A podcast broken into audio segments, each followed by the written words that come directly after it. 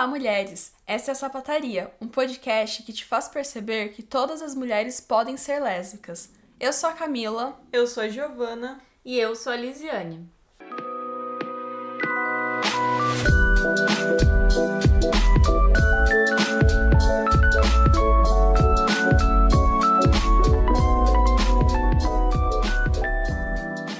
E nesse episódio nós vamos conversar sobre rivalidade feminina, de por que, que as mulheres têm tanta dificuldade de se aproximar, de desenvolver um relacionamento íntimo, de muitas vezes manter amizades com mulheres. E como nosso trabalho é de divulgação científica, a gente fez a leitura de dois textos que foram bem importantes para a gente pensar sobre esse tema. Um deles foi O significado do nosso amor pelas mulheres é o que devemos expandir constantemente, originalmente publicado em 1977 pela Adrienne Hitch, que a gente sempre cita aqui pelo artigo Heterossexualidade Compulsória e Existência Lésbica, que é um dos principais, mais lidos. E o outro texto que a gente leu foi Para começo de conversa, alguns apontamentos sobre as barreiras entre as mulheres e o amor, da Audre Lorde. A gente usou essas leituras para pensar sobre a socialização que é feita tanto das mulheres quanto dos homens, para que as mulheres se afastem umas das outras e dependam da aprovação masculina sobre todas as suas atitudes, nos impedindo de nos autodefinirmos enquanto mulheres e, consequentemente, enquanto lésbicas. E esse afastamento nosso com a nossa própria cultura, né? Porque eu vejo que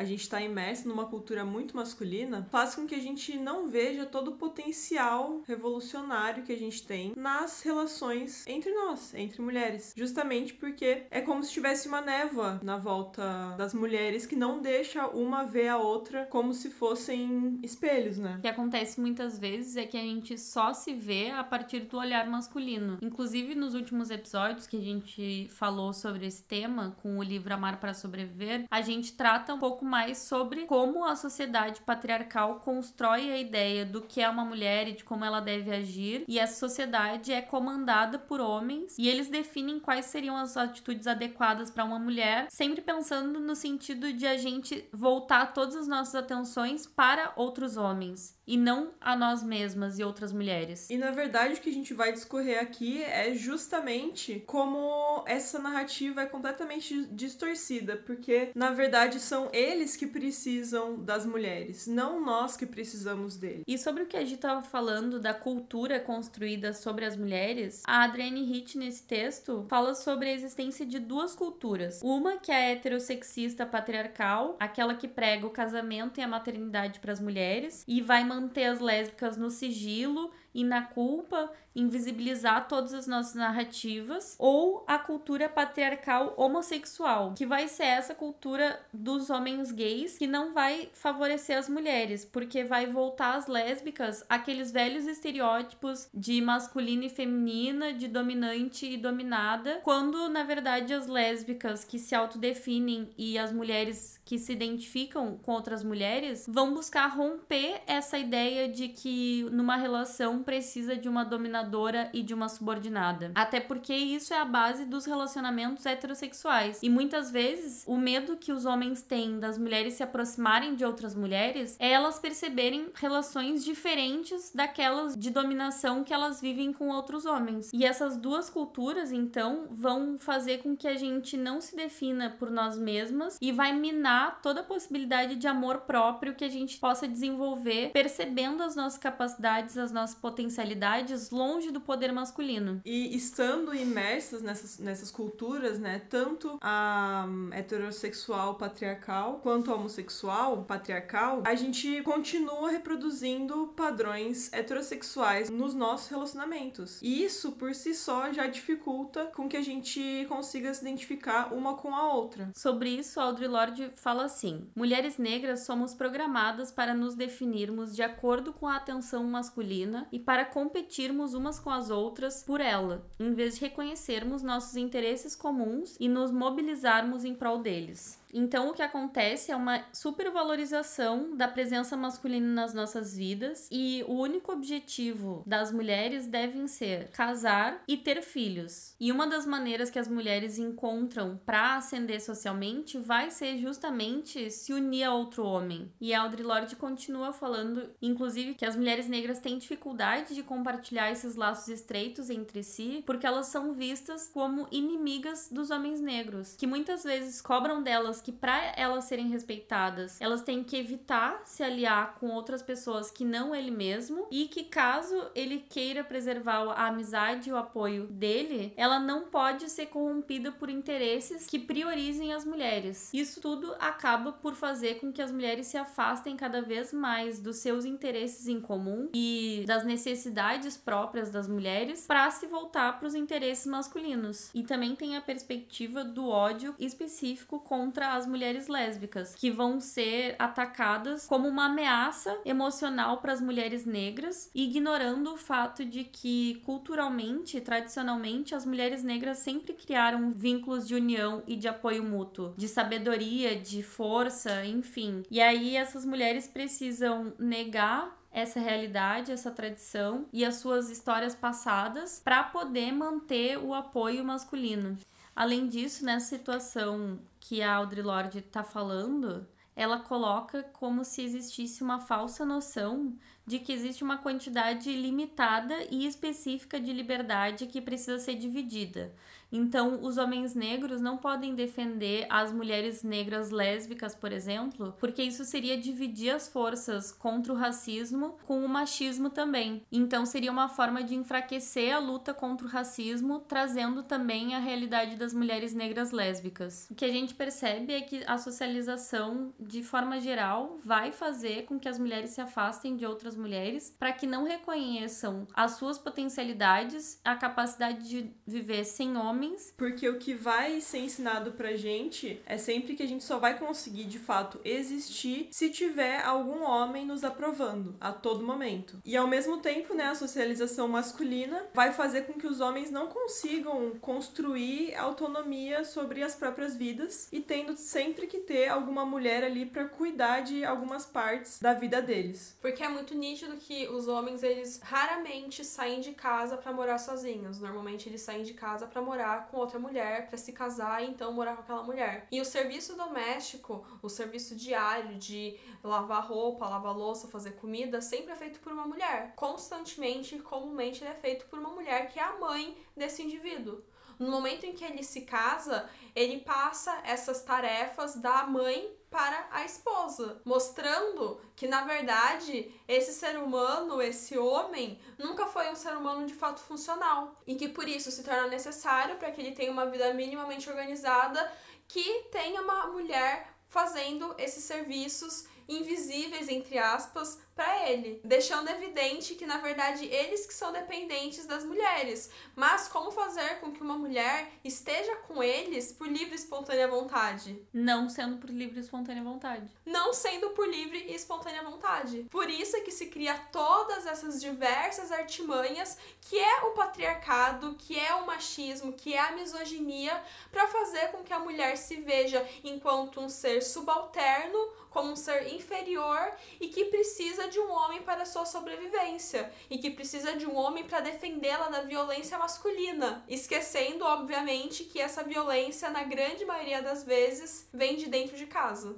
O que nos faz pensar também na rivalidade feminina que acontece muito da sogra com a nora, porque a gente sabe que as mulheres, elas têm o seu valor renegado durante a vida inteira. E achando que a única possibilidade de felicidade na sua vida tá na maternidade. Portanto, quando ela tem um filho, quando ela é mãe, ela se torna realmente o ser central da vida de alguém, porque um filho, né, uma criança, ele vai precisar de cuidados de uma outra pessoa, de um outro ser humano, para que ele consiga sobreviver. E aquela mãe, de fato, se torna um ser completamente indispensável na vida dele, se tornando extremamente útil na vida de alguém. E da sociedade também, né? Da sociedade no geral. Todos nós tivemos uma mãe, tivemos uma figura que cuidou de nós e que na maioria das vezes era representado por uma mulher. Então, no momento em que esse filho decide sair da casa da mãe para então ir morar com a sua esposa em uma outra casa, esses cuidados da mãe, como dito anteriormente, vão passar para a esposa.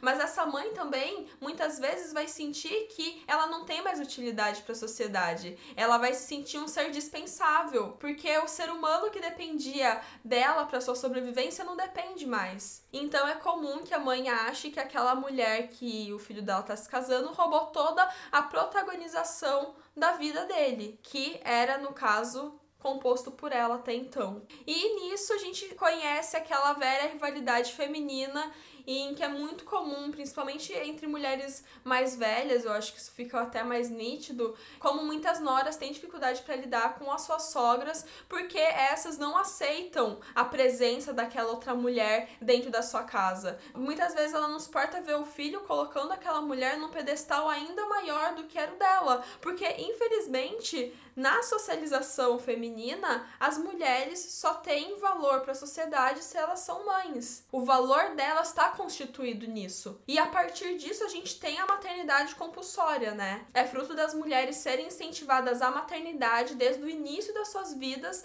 e delas realmente acreditarem que a felicidade dela só vai estar inteira, só vai estar completa se ela tiver filhos. E aí todo o objetivo do que é ser uma mulher bem-sucedida vai ser ter um bom marido e ter filhos, né? A prole que a represente. Nem mesmo a carreira chega a ser tão relevante na vida das mulheres quanto ter filhos e ter um bom casamento e conseguir administrar bem uma casa. Muitas vezes a mulher ela não vai atrás de uma carreira justamente porque ela precisou dispor do seu tempo para ser mãe, né?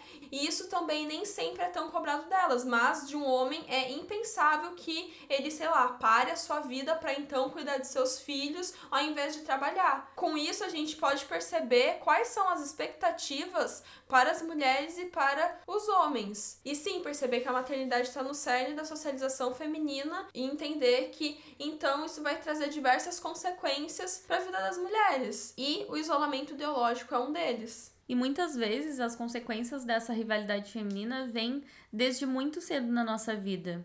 Eu lembro de quando a gente tá assim, na pré-adolescência, começando aquela ideia de que as menininhas têm que se arrumar, ser bonitinha para os meninos, para chamar a atenção dos meninos, para que eles prestem atenção na gente. E aí tem sempre aquela historinha de, ai amiga, que roupa que você vai, porque eu preciso estar tá tão arrumada quanto a minha amiga para que a gente seja no mesmo nível de beleza, de apreciamento masculino para que as duas tenham a mesma chance de encontrar um casal que vai nos proporcionar algum tipo de segurança, de proteção e etc.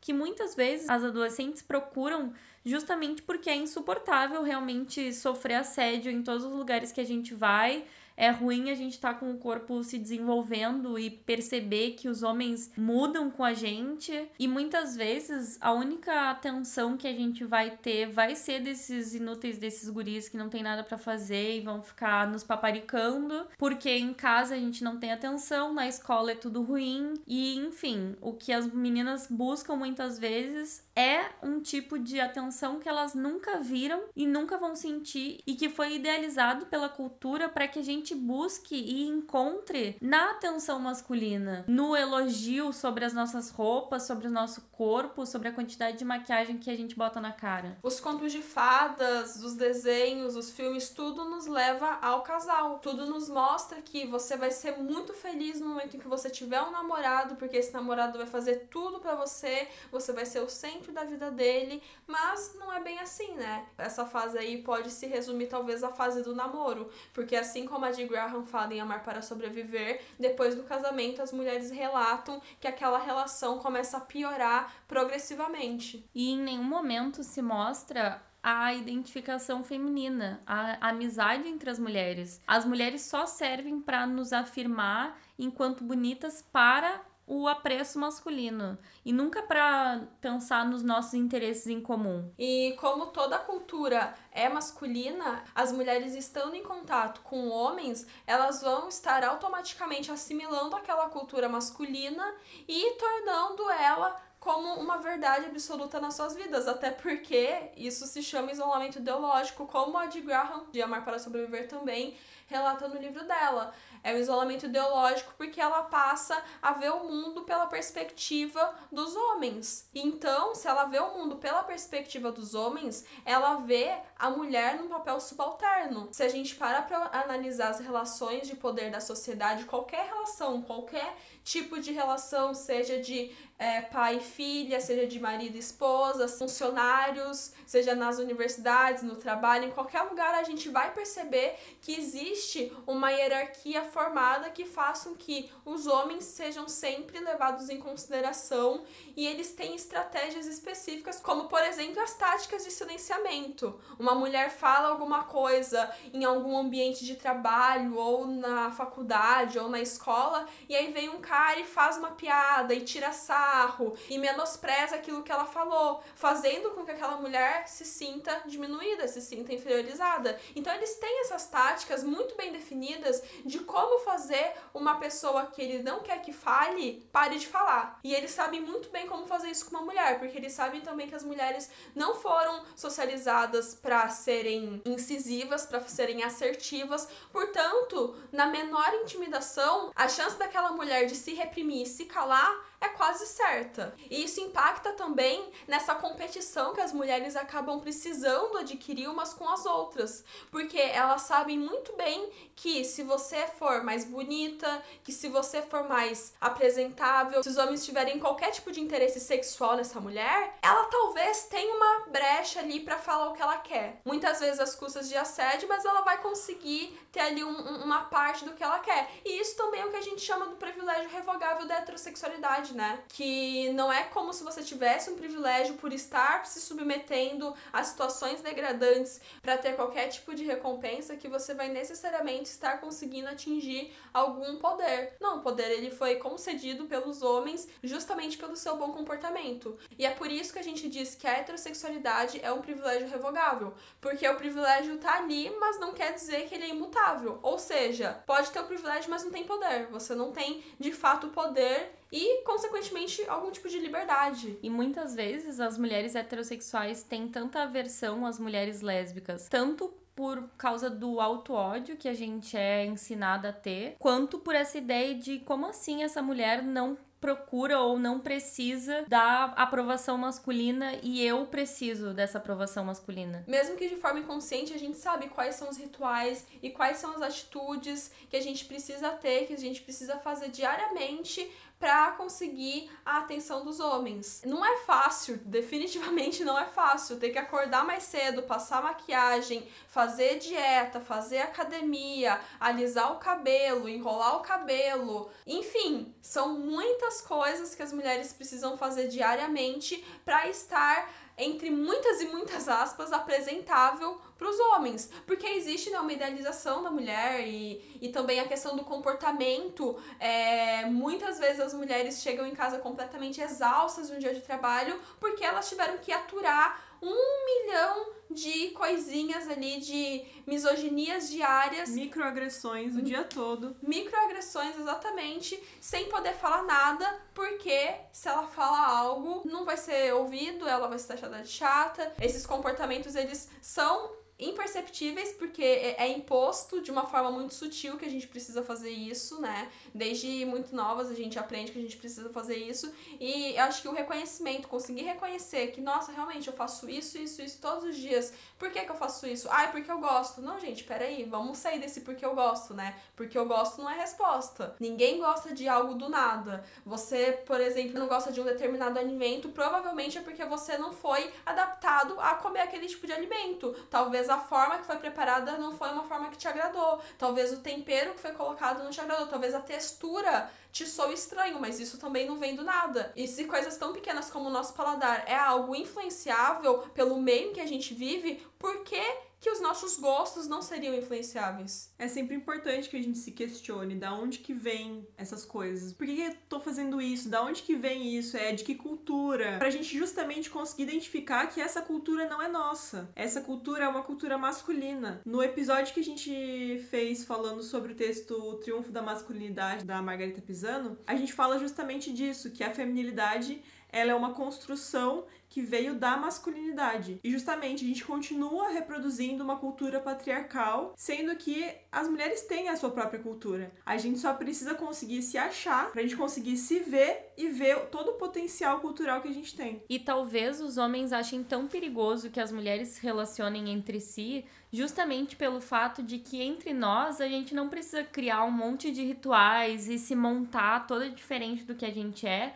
para se relacionar. Então, eles criam toda essa ideia de que a gente não é confiável e de que a gente não pode se relacionar intimamente, porque uma das consequências disso seria perder a proteção masculina, mas também porque se a gente se perceber entre nós, a gente vai diminuir bastante a nossa vontade de se relacionar com eles. Como forma de minar as nossas relações, também vai se caracterizando algumas mulheres como, ai, porque essa mulher é chata, essa mulher é feia, essa mulher eu não gosto porque ela fala de um jeito mais assim ou mais assado, que muitas vezes é as mulheres mais incisivas, mais assertivas ou mais objetivas são maltratadas e vão ser rechaçadas entre a classe de mulheres por uma influência masculina também de ter que classificar essas mulheres como mais ou menos respeitáveis. Por elas não serem submissas, ou talvez serem menos submissas, conseguirem se impor de uma forma com que a maioria das mulheres não conseguem se impor. E isso a gente tá falando de mulheres num, num geral,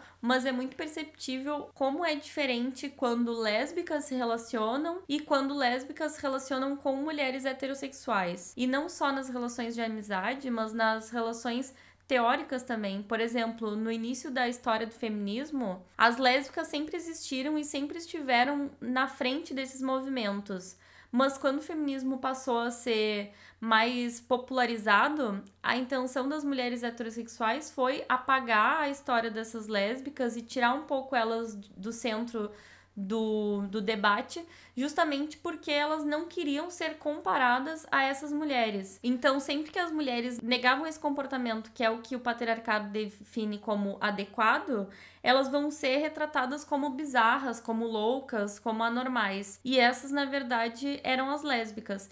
Então, se a gente for pensar, toda a relação das mulheres heterossexuais com as mulheres lésbicas sempre teve algum tipo de conflito, porque sempre tem um homem entre elas, sempre tem essa relação que as mulheres heterossexuais vão privilegiar no fim do seu dia. Ou nem necessariamente a figura ali do homem, mas aquela visão masculina sobre as coisas, aquela visão heterossexual dos relacionamentos. Em que muitas vezes as mulheres lésbicas acabam ouvindo microagressões também, acabam ouvindo lesbomisoginias que aquela mulher heterossexual jamais vai conseguir imaginar que o que ela tá falando é, na verdade, um auto-ódio internalizado, o que a gente chama de lesbomisoginia. Porque a lesbomisoginia é quando a mulher também nega a si mesma. Ela nega a própria humanidade e por isso ela não consegue imaginar uma vida ou ter qualquer tipo de perspectiva que não seja centralizada nos homens e nas relações com os homens. Então, os, os maiores questionamentos que a gente tem é, sobre essa relação, né, que é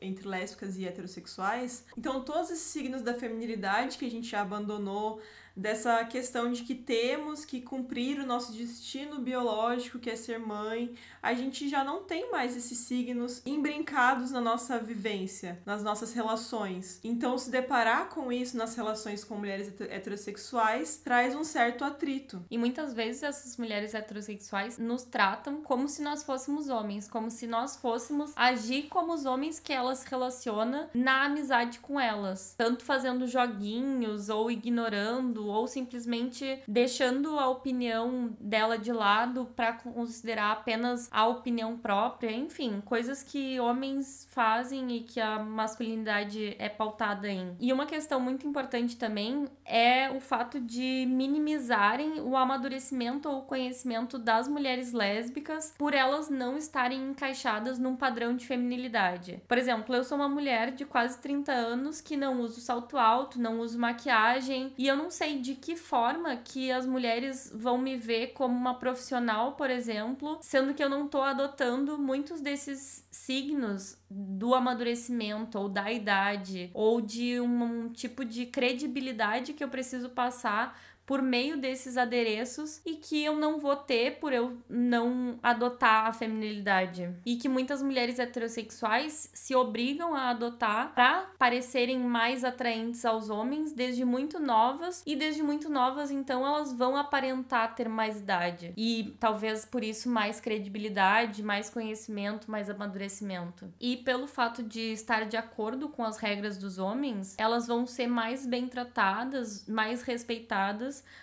do que nós lésbicas que não adotamos esses signos. O que faz com que a amizade entre lésbicas e heterossexuais seja muitas vezes uma via de mão única, porque a gente sabe quais são os dilemas que as mulheres héteros acabam passando no seu dia a dia, de relacionamentos infelizes, de gravidez indesejada, e isso é uma questão histórica que mulheres lésbicas sempre estiveram à frente da legalização do aborto. Elas sempre também estiveram atrás de conseguir métodos abortivos para as mulheres que acabam engravidando, justamente porque a lésbica, ela escolhe não engravidar. Então ela sabe muito bem quais são as consequências de uma gravidez para a vida de uma mulher. Então ela obviamente não negaria ajuda a uma mulher que procura um aborto. Mas a gente não pode esquecer que isso traz riscos a essas mulheres lésbicas que ajudam mulheres heterossexuais a fazerem abortos clandestinos, por exemplo. Ou não só isso, que ajudam dando qualquer tipo de apoio emocional a essas mulheres, porque a gente acaba é, adoecendo psicologicamente, né? Além dos riscos físicos, financeiros, né, de estar tá nessa ilegalidade de certa forma, os riscos também à nossa saúde mental são muito grandes. Sim, porque a lésbica ela já abandonou todos esses signos e muitas vezes esses relatos que as mulheres heterossexuais trazem para as amigas lésbicas, relatos de relacionamentos abusivos e tudo mais, despertam muitos gatilhos, porque a mulher lésbica ela não tá isenta de ter passado por diversos abusos e diversos traumas até ela conseguir chegar à conclusão de que ela seria lésbica. Muitas de nós passamos por muitas situações extremamente desagradáveis e é muito desesperador ver mulheres nessa situação sabendo que elas não vão sair dessa situação, sabendo que elas estão relatando isso, mas que elas vão chegar em casa e vão continuar tendo essa mesma relação que elas tiveram. E é óbvio que não é culpa delas, mas também não é culpa nossa, né? Também não é culpa das lésbicas. Então, é, de fato, é uma amizade que, quando a gente começa a conversar com mulheres lésbicas, a gente vê que a maioria delas tem alguma situação desse tipo para relatar. E é justamente todas essas questões que façam que as mulheres acabem sendo rivais umas das outras. Porque a heterossexualidade, ela é o pilar de tudo isso. A heterossexualidade é o que de fato afasta as mulheres uma das outras por conta desse isolamento ideológico que a gente falou ao longo do episódio. A mulher heterossexual, ela vai ter a sua visão cercada pela visão masculina, por mais que ela negue, por mais que ela diga que não, por mais que ela seja a maior feminista de todas, se ela é heterossexual, a sua visão ainda vai ter signos da heterossexualidade, portanto, signos que colocam a mulher numa subalternidade e que fazem com que ela, de algumas maneiras, talvez algumas façam isso de maneira mais perceptível, talvez outras façam isso de maneira mais imperceptível, mas vai existir signos que carregam essa subalternidade feminina, que carrega essa visão masculina. Portanto, a heterossexualidade afasta as mulheres, principalmente as mulheres heterossexuais das mulheres lésbicas, porque as mulheres lésbicas elas já saíram desse antro masculino, elas já saíram dessa heterossexualidade, enquanto as mulheres heterossexuais ainda vão trazer esses signos e que ocorra de fato alguns conflitos. Mas novamente a gente chega na conclusão de que a heterossexualidade é o que tá no centro disso tudo. Até porque o patriarcado sempre nos separou e sempre teve como objetivo manter a gente separada, longe da nossa autodefinição. E no final desse artigo que eu citei da Adrienne Heath, ela fala sobre a meta não ser a igualdade, e sim a transformação da sociedade, visando que todas as mulheres tenham o amor que a gente merece. Enfim, mesmo que esse episódio não tenha uma conclusão e uma resposta para todas as nossas dúvidas, de fato acho que no final a gente pode pensar justamente nisso, no que que a gente deseja para as mulheres e também uma autoavaliação, porque a gente só vai conseguir perceber que a gente tem um comportamento no momento em que a gente parar para observar os nossos comportamentos. A gente não vai conseguir mudar uma atitude se a gente não consegue perceber que a gente tem essa atitude. Eu acho que é, é um exercício diário a gente se autoanalisar para conseguir perceber, então, o que, que a gente faz e ver se isso está de acordo com as pessoas que nós queremos nos tornar.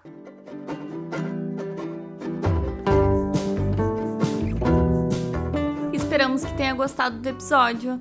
Caso tenha alguma sugestão ou dúvida, pode nos enviar no e-mail podcastsapataria@gmail.com. Esse também é nosso Pix. Fique à vontade para contribuir com a rede lésbica. Nos siga no Instagram, porque por lá também produzimos conteúdo. E na nossa bio você encontra um link contendo nosso drive de materiais lésbicos, episódios que transcrevemos e outros projetos para apoiar. E siga bem, caminhoneira!